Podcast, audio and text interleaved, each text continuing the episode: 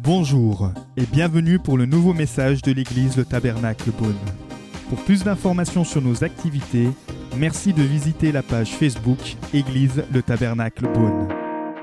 Nous sommes dans une série qui s'appelle Psaumes et Proverbes de vie. Pourquoi? Parce que c'est une série qui veut nous, nous rafraîchir et nous apprendre à puiser la sagesse et la présence de Dieu dans la Bible. Dieu nous a donné un, un ouvrage incroyable qui est la parole de Dieu. Et il est important pendant l'été de pouvoir un petit peu se repositionner et de se replonger dans la parole. Donc, euh, vous savez, quelle est la question qu'on pose le plus souvent dès qu'on devient chrétien ou euh, nous, en, tant que pasteur, c'est souvent la question qu'on nous pose, mais je me suis aussi occu- occupé de camp de jeunes et c'est souvent la question qui revenait. Vous êtes peut-être venu avec cette question ce matin. C'est une question qui nous tracasse, c'est peut-être parfois une question qui peut durer tout le long de notre vie. C'est la fameuse question quelle est la volonté de Dieu pour ma vie? Quelle est la volonté de Dieu pour ma vie? Elle est incroyable cette question, parce que les réponses ne sont pas simples. Et quel travail je dois trouver? Est-ce que je dois fonder une famille maintenant ou est-ce que je dois attendre? Est-ce que je dois continuer mes études? Quel parcours prendre? Il y a toutes sortes de questions. Et puis quand on est chrétien, on veut inviter Dieu dans tout cela. Et d'ailleurs, si vous êtes là ce matin, c'est parce que vous voulez inviter Dieu dans votre vie. Et ça fait partie des questions qu'on pose à Dieu. Alors ce matin, si vous avez compris le titre de mon message, c'est quelle est la volonté de Dieu pour ta vie? Seigneur, merci pour ta présence ce matin. Merci de trouver encore des cœurs disposés. Merci de me donner ton onction afin de pouvoir délivrer ton message avec puissance, afin qu'il puisse édifier, construire, Seigneur, et toucher les cœurs en profondeur. Amen. Si on regarde un petit peu à la vie de Jésus, on voit que Jésus, à l'âge de 12 ans, en tout cas c'est un passage qui nous est rapporté, il montait avec ses parents au temple, il y avait la fête annuelle de la Pâque, et alors que cette fête se termine, c'était des fêtes qui duraient très longtemps, les parents reprennent avec toute la famille, c'était des cortèges littéralement, et ils vont en direction pour rentrer à la maison. Mais alors que les parents discutent, un jour passe, un jour et demi passe, et tout à coup ils se disent, mais où est-ce qu'il est passé notre fils? Où est-ce qu'est passé Jésus? Imaginez-vous, les parents ont perdu de vue Jésus. Jésus, ce n'était pas un enfant comme un autre. C'était l'enfant qui avait reçu la promesse qu'il serait le sauveur du monde.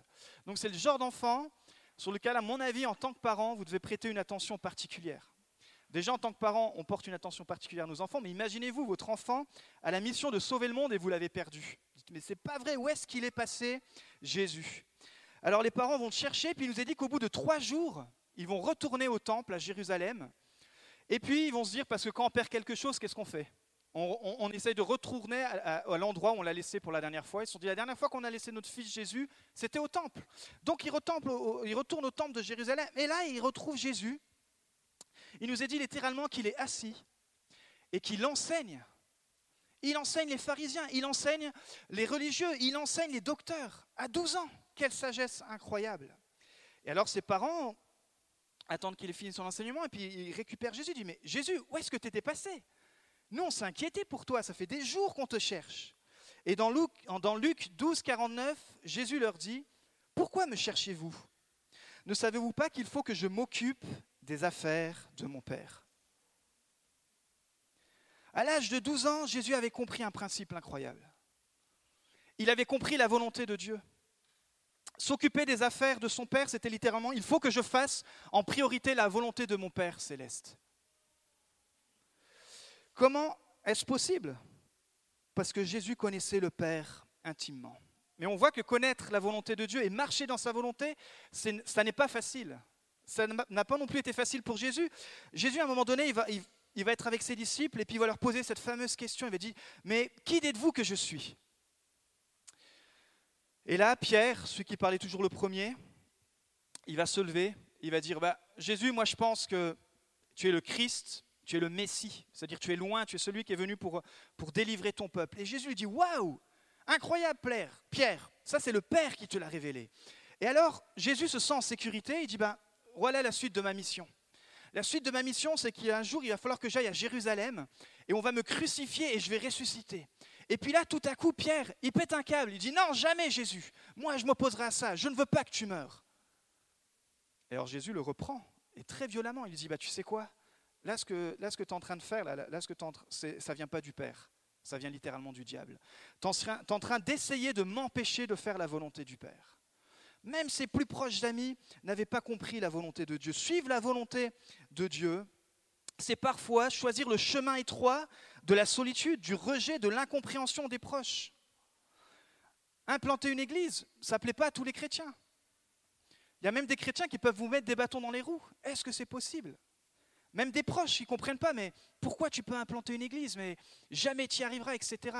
Mais quand vous savez que c'est la volonté de Dieu, et que vous désirez faire avant tout la volonté du Père, alors vous continuez la mission que Dieu vous a donnée. Alors pour connaître la volonté de Dieu, c'est tout simple, mais en même temps c'est très compliqué, parce qu'il faut connaître Dieu. Je ne sais pas quelle connaissance de Dieu vous avez ce matin. Et souvent l'été, je rappelle que c'est un, temps de repos, mais de repos de l'âme pour euh, prendre un, petit temps de pause pour se recentrer sur notre relation avec Dieu. Peut-être durant toute l'année, vous n'avez pas eu le temps de lire de la littérature chrétienne. Prenez ce temps en été. Prenez le temps aussi de lire la Bible. Alors voilà comment dans le psaume 139, David va décrire Dieu. Psaume 139, on va prendre les versets 1 à 5. Psaume 139, ils vont s'afficher, vous pouvez les suivre avec nous au chef des chantres de David, psaume. Éternel, tu me connais. Tu me sondes et tu me connais. Tu sais quand je m'assieds et quand je me lève. Tu pénètres de loin ma pensée. Tu sais quand je marche et quand je me couche et tu pénètres toutes mes voies. Car la parole n'est pas sur ma langue que déjà, ô Éternel, tu la connais entièrement. Tu m'entoures par derrière et par devant. Et ta main, ta main est sur moi. Imaginez, Dieu s'implique personnellement dans la vie de David. Et on voit que David, pour lui, c'est quelque chose, ça va littéralement dans tout ce qu'il fait, dans ses faits, dans ses gestes, dans ses pensées. Peut-être vous pensez que Dieu n'est présent que quand on est ici le matin ou le, soir, en tout cas quand on est à l'église. Mais vous savez, quand vous vous levez le matin pour aller au travail, ou pour aller faire votre business, ou pour aller à l'école, ou pour faire ce que vous avez à faire, mais Dieu est là. Et puis tout le long de la journée, quand le soir vous vous reposez et que vous êtes sur votre lit, et peut-être il y a toutes sortes de pensées qui sont là, mais Dieu entend ces pensées. Dieu, il vous entend toute la journée. Dieu, il lit littéralement dans vos pensées. Et parfois, on a des pensées qui sont plus ou moins bonnes, mais Dieu, cela n'empêche pas Dieu de t'aimer. Parfois, on met même un masque devant les autres parce qu'on ne s'aime pas. Mais devant Dieu, vous pouvez être rassuré qu'il vous aime. Dieu n'a pas honte de ton passé. Dieu n'a pas honte de ton parcours. Dieu, il voit tes pensées, Dieu, il, voit littéralement ta journée, tes nuits, il voit tout ce que tu fais. Et il n'a pas honte de toi, parce que Dieu t'aime. Alors ce matin, pour commencer à encourager ton voisin, dis-lui personnellement, en le regardant droit dans les yeux, Dieu t'aime comme tu es. Dis-lui ce matin. Et c'est pour ça qu'il nous est dit que la main de Dieu elle est posée sur ceux qui craignent l'Éternel, parce que cette main de Dieu va, te conduire, va littéralement te diriger dans des bons pâturages, comme il dit le psaume 23. Parce que Dieu t'aime. Parce que Dieu t'aime. Alors, Dieu sait tout de vous, mais vous, vous avez juste besoin de savoir qu'il vous aime. C'est pas bon ça? Dieu sait tout de vous. Vous, vous avez juste besoin de savoir qu'il vous aime. Ok, on va continuer dans le psaume 139, versets 6 à 12. Donc ça, c'était l'omniscience de Dieu. Dieu est omniscient, c'est-à-dire qu'il sait tout. Et là, dans les versets 6 à 12, David décrit Dieu comme omniprésent. Une science aussi merveilleuse est au-dessus de ma portée. Elle est trop élevée pour que je puisse la saisir. Où irai-je loin de ton esprit et où fuirai-je loin de ta face? Si je monte aux cieux, tu y es. Si je me couche au séjour de mort, t'y voilà. Si je prends les ailes de l'aurore et que j'aille habiter à l'extrémité de la terre, là aussi ta main me conduira et ta droite me saisira. Si je dis, au moins les ténèbres me couvriront, la nuit devient lumière autour de moi. Même les ténèbres ne sont pas obscures pour toi. La nuit brille comme le jour et les ténèbres comme la lumière. Quand vous rencontrez Dieu personnellement, vous ne pouvez plus être seul. Vous ne pouvez plus jamais être seul. C'est la bonne nouvelle de l'Évangile, parce que le psalmiste dit qu'il n'y a aucun endroit où Dieu ne soit pas. Dieu est avec nous aujourd'hui, mais il est avec ceux qui sont restés à la maison qui n'ont pas pu venir, il est avec les autres chrétiens qui se réunissent à l'église, il est avec les autres personnes qui sont au bout de la terre. Dieu est omniprésent. Et il est partout avec vous. Vous pouvez ignorer la présence de Dieu, mais vous ne pouvez pas échapper à sa présence. Vous pouvez dire, moi Dieu, c'est des bêtises, j'y crois pas. Mais le fait est qu'il y a la présence de Dieu, et que Dieu vous regarde, et Dieu sait tout de vous, et Dieu vous aime. C'est incroyable. Le psalmiste dit qu'il faut parcourir toute la terre, l'Orient à l'Occident, et dit même là, Dieu est partout. Il est omniprésent. La Bible dit, Dieu est avec nous. Un des noms de Jésus, c'est Emmanuel. Dieu est avec nous. C'est tellement bon, vous savez, quand vous êtes sûr d'avoir quelqu'un qui est avec vous. Il n'y a rien de plus frustrant. Imaginez-vous dans le mondial, cette équipe de foot qui a gagné, la France, mais en formant l'équipe, les joueurs qui sont là, ils disent Ah, je ne sais pas si je serai avec toi ce jour-là. Ah, je ne sais pas si je vais jouer avec toi parce que en ce moment, je t'aime pas trop. je ne sais pas, cette équipe, je la sens pas trop. Imaginez-vous l'instabilité. Non, Dieu, il te dit, je suis toujours avec toi. Peut-être ce matin, tu es venu, tu es dans l'épreuve. Peut-être tu es dans la joie. Peut-être tu as vécu une saison où littéralement ta foi a été branlée. Mais Dieu te dit ce matin, je suis avec toi. Je suis le Dieu Jésus Emmanuel, je suis avec toi. Tous les jours, nous dit la parole, et jusqu'à la fin du monde. Waouh Pas juste une semaine. Vous savez, la fidélité, depuis tous les temps, ça a été quelque chose qui a été euh, abîmé, parce que nous sommes humains et nous, nous, avons du mal à garder nos engagements, notre fidélité, mais lui, Dieu, il te dit non. Moi, ma fidélité sera toujours là. Je serai là pour te protéger, je serai là pour t'aimer, je serai là pour te guider. Parce que je suis le Dieu omniscient, qui sait tout, mais le Dieu omniprésent. Et puis dans les versets 13 à 16, la troisième chose à savoir sur Dieu, c'est que Dieu est omnipotent. Dieu a tout pouvoir et il a un pouvoir sans limite et sans fin. C'est toi qui as formé mes reins, qui m'as tissé dans le sein de ma mère. Je te loue de ce que je suis une créature si merveilleuse. Tes œuvres sont admirables et mon âme le reconnaît bien. Mon corps n'était point caché devant toi lorsque j'étais fait dans un lieu secret, tissé dans les profondeurs de la terre. Quand je n'étais qu'une masse informe, tes yeux me voyaient. Et sur ton livre étaient inscrits tous les jours qui m'étaient destinés avant qu'aucun d'eux n'existât. Waouh! Dieu est omnipotent dans le microcosme du corps et de l'esprit humain. Parce que c'est Dieu qui t'a créé. Ça, peut-être pour certains encore, vous avez des doutes, mais c'est Dieu qui vous a créé. Dieu vous a créé à son image, et c'est pour ça que vous êtes unique et vous êtes précieux. Il nous a dit qu'il a créé l'homme et la femme à son image. Et c'est pour ça que nous devons le respect à toute personne, peu importe sa couleur, peu importe sa race, peu importe qui il est, parce que c'est une créature de Dieu. Et j'aime notre Église parce que on voit que cette Église est multiculturelle. Parce que la création de Dieu, elle se reflète à travers chaque personne. Et plus l'Église grandit, et plus on peut voir l'image de Dieu. Vous êtes unique et précieux. Vous êtes désiré de Dieu. Vous n'êtes pas un accident. Vous n'êtes pas euh, le fruit du hasard. Mais Dieu a voulu que vous existiez sur cette terre parce qu'il avait un plan précis, il avait une vie précise pour vous. Peut-être que ça a mis des, des, temps, des années pour certains de découvrir le plan de Dieu pour votre vie, ou simplement d'avoir la révélation que Dieu vous voulait peu importe ce que les hommes ou les femmes ont pu dire sur vous. Dieu vous aime parce qu'il vous a créé et vous êtes unique et précieux. Dans Jérémie 1,5, il est dit Avant que j'eusse formé, avant que je t'eusse formé dans le ventre de ma mère, je te connaissais. Et avant que tu fusses sorti de mon sein, je t'avais consacré. Je t'avais établi prophète des nations. J'aimerais dire que peut-être sur votre vie, il y a un appel de Dieu comme celui de Jérémie un appel que vous pourrez peut-être fuir tout le long de votre vie, un appel dans lequel vous pourrez peut-être jamais rentrer. Mais Dieu vous appelle. Et ce matin, vous vous rappelez que ce Dieu qui est omniscient, qui connaît toutes vos pensées, ce Dieu qui est omniprésent, qui est partout avec vous, ce Dieu qui est omnipotent, il vous appelle. Peu importe le service, il vous appelle. Vous avez de la valeur, aucune vie n'est inutile. Donc ce Dieu dont les capacités divines et merveilles David est le Père que nous avons tous besoin. Encore aujourd'hui, nous avons tous besoin d'un Père qui se préoccupe de nous, qui soit présent, qui soit responsable. Tout simplement un Père qui nous aime. Et euh, vous savez, Dieu n'est pas la réflexion de notre Père terrestre. Mon Père, ça a été un très bon papa et c'est un très bon papa. Mais mon Père a ses limites. Et euh, l'image de Dieu le Père, naturelle que j'ai, elle peut être influencée par l'image justement de mon Père terrestre. Je dois avoir une image surnaturelle de mon Père céleste en regardant aux caractéristiques de Dieu. Qu'est-ce que la Bible, elle dit sur notre Père céleste?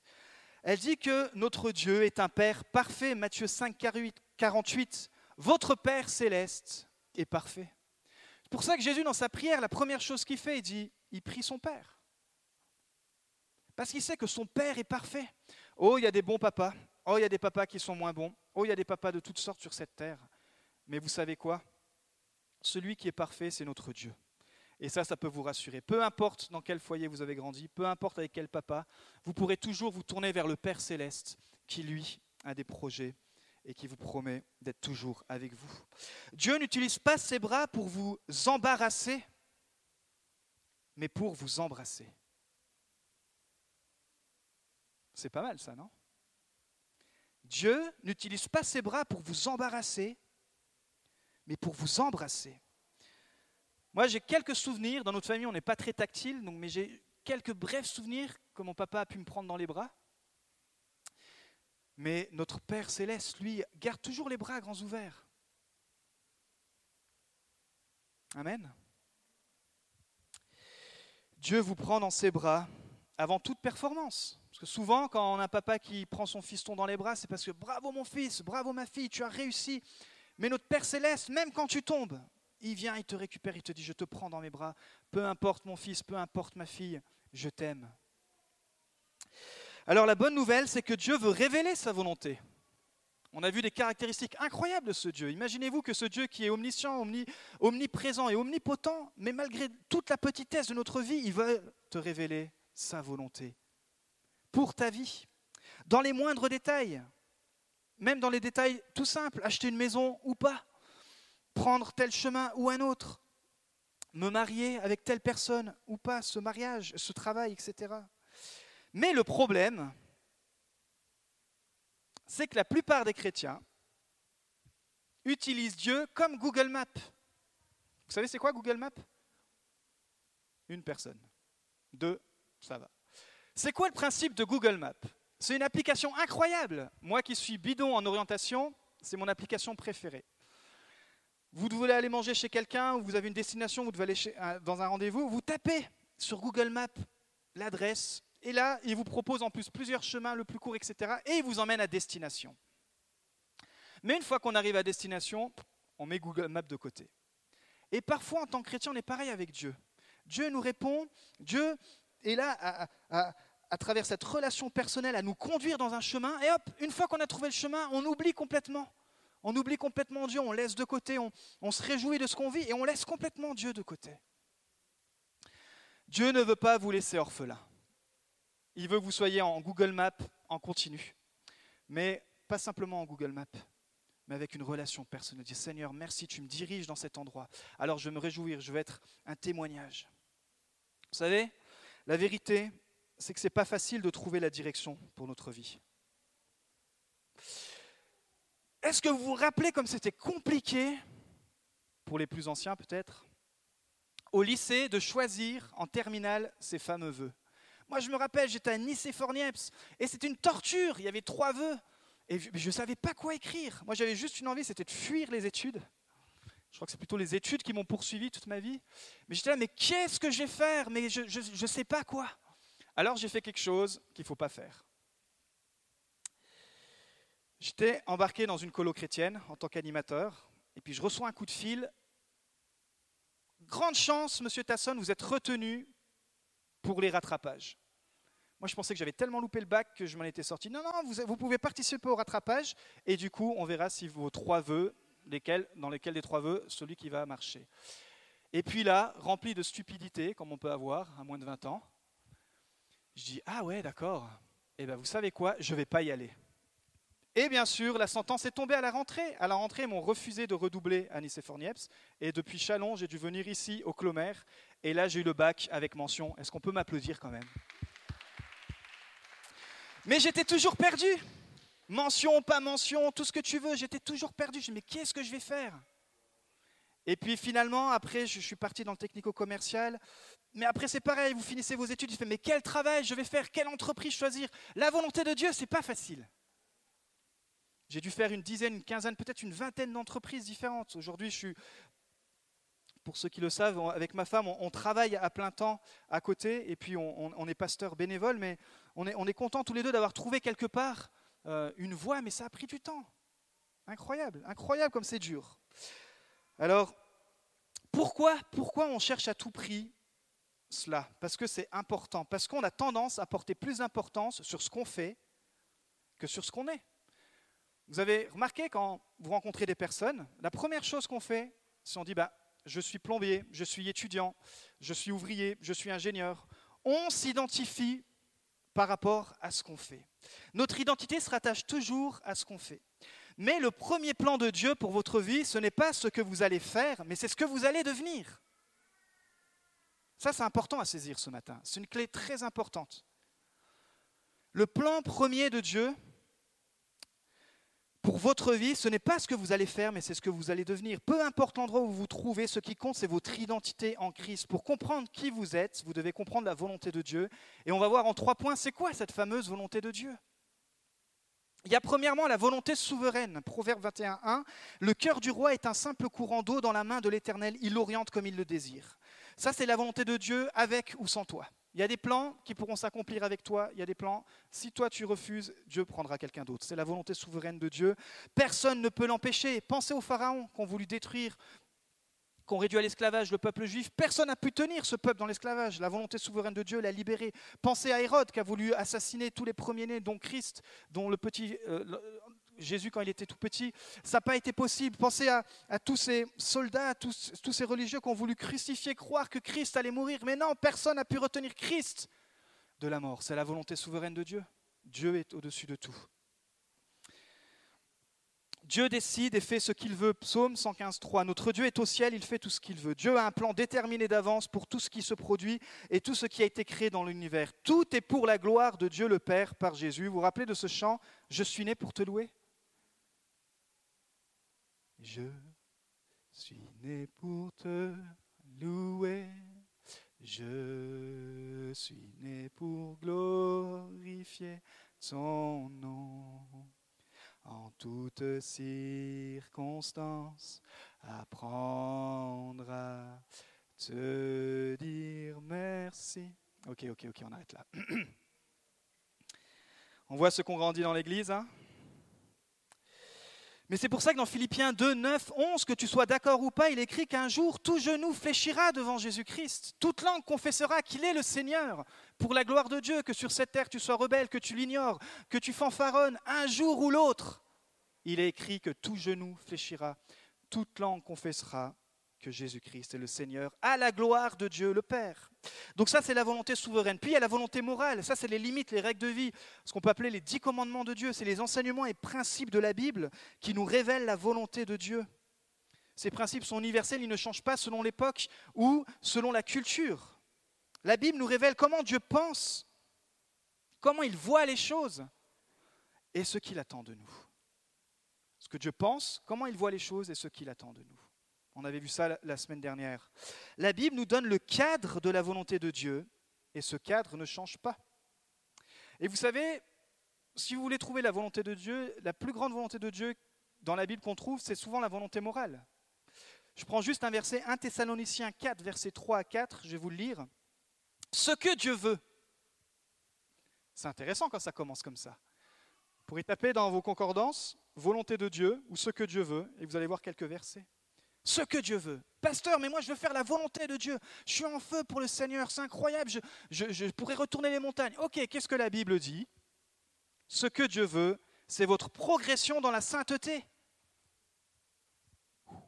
Ou celui-là, je n'avais pas pensé, pasteur. Ce que Dieu veut, c'est votre progression dans la sainteté, c'est que vous vous absteniez de l'immoralité sexuelle, c'est que chacun de vous sache garder son corps dans la consécration et la dignité. 2018, on peut encore dire ça à l'Église? Venez dans mon bureau, on va parler de la volonté de Dieu. Pourquoi? Parce que Dieu est bien plus intéressé pour votre vie parce que tu vas devenir que parce que tu fais. Et te consacrer à Dieu, c'est-à-dire que Dieu te met à part, Dieu te rend saint, c'est-à-dire que tu es mis à part pour la gloire de Dieu, et alors à l'intérieur de toi, ce pourquoi Dieu t'a créé va ressortir. Ce n'est pas Dieu qui dit euh, juste je suis un moralisateur, et puis non, il dit parce que je sais que ce que tu vas devenir, c'est plus important pour moi que ce que tu veux faire. C'est un appel à ressembler à Christ, à progresser. Et encore durant cet été, et c'est le, programme de toute notre vie. Mon programme de ma vie, c'est de progresser pour ressembler comme Christ. C'est aussi la volonté de Dieu d'exaucer les prières. Jean 9, 31, nous savons que Dieu n'exauce pas les pécheurs, mais qu'en revanche, si quelqu'un l'honore et fait sa volonté, il l'exauce. Pasteur, mais mes prières n'ont pas de réponse. Ok, est-ce que, est que ta vie est en règle devant Dieu? Attends, on va mettre la vie en règle devant Dieu. Et puis on prie. Et puis parfois ça, ça répond tout de suite, parfois ça met plus de temps, mais c'est déjà là la volonté de Dieu. La volonté de Dieu, c'est d'exaucer tes prières. Et puis il est dit qu'il faut faire la volonté de Dieu de tout notre cœur. Ok, j'arrive sur mon dernier point. Ce qu'on appelle la volonté spécifique. On a vu la volonté souveraine, la volonté morale et puis la volonté spécifique. David pense au jour de sa naissance et ça, ça le pousse à adorer.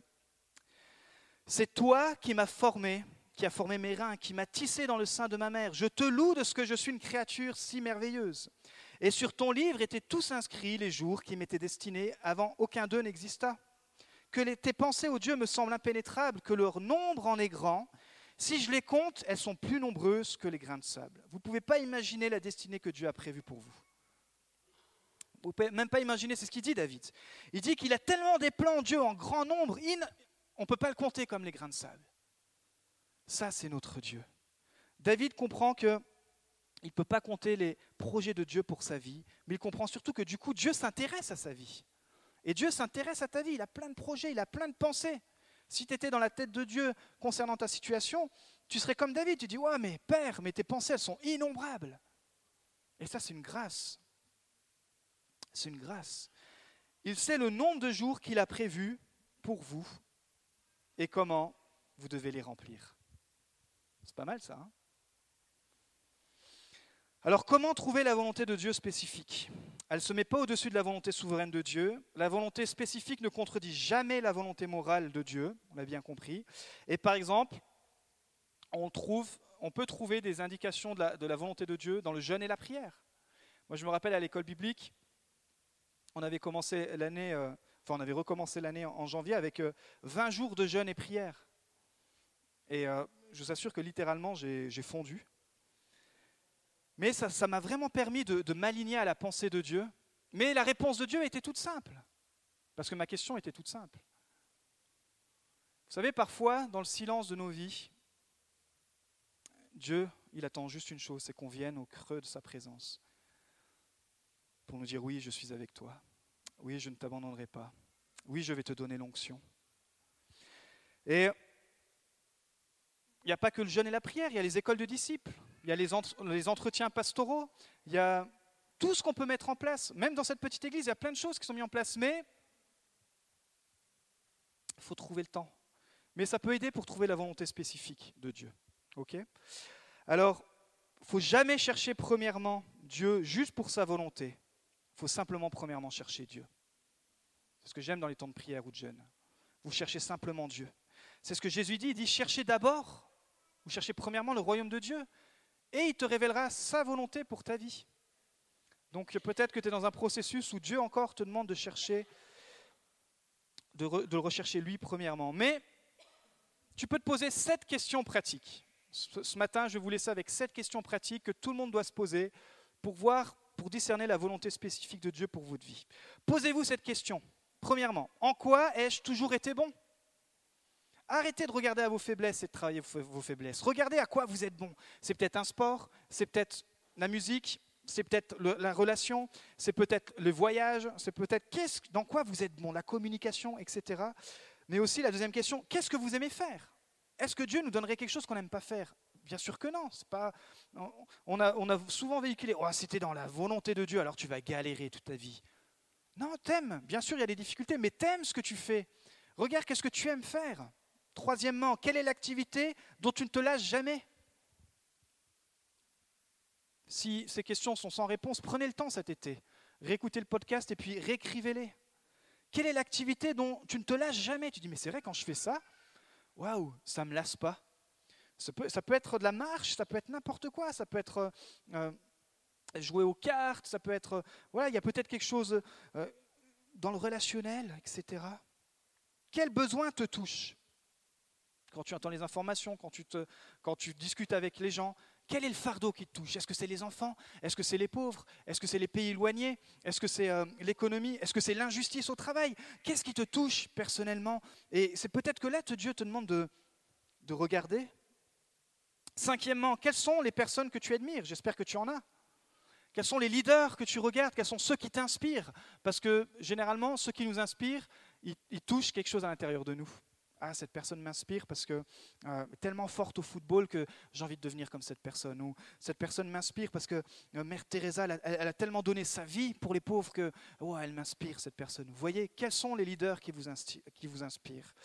À quoi, sixièmement, à quoi ressemblent tes relations? C'est pour ça que c'est très important. On ne choisit pas sa famille, mais on choisit ses relations.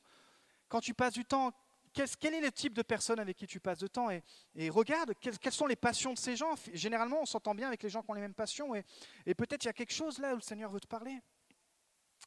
Et septièmement, qu'est-ce que tu ressens comme appel? Et vous voyez comme ça vient à la fin. On s'est souvent focalisé, c'est quoi l'appel de Dieu pour ma vie? C'est quoi? Pose-toi déjà les six premières questions et tu verras que l'appel de Dieu, il se dessinera petit à petit.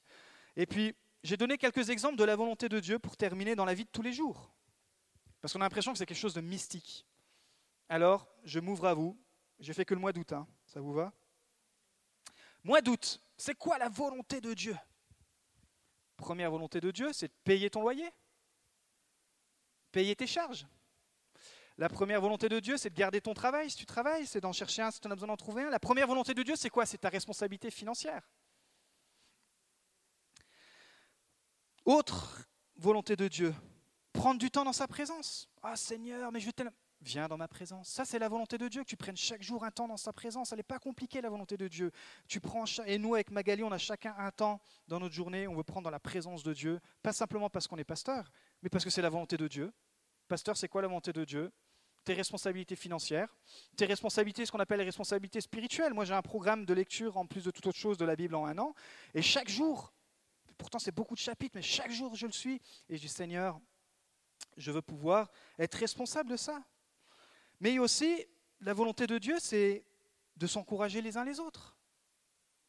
Cette semaine, j'ai rencontré une personne très âgée, euh, parce que je suis allé pour, euh, pour acheter un vélo, en fait.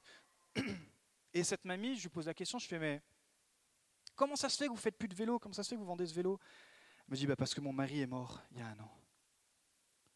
Et franchement, elle m'a brisé le cœur.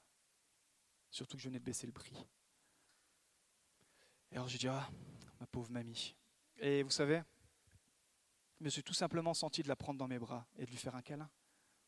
Parfois, c'est juste ça.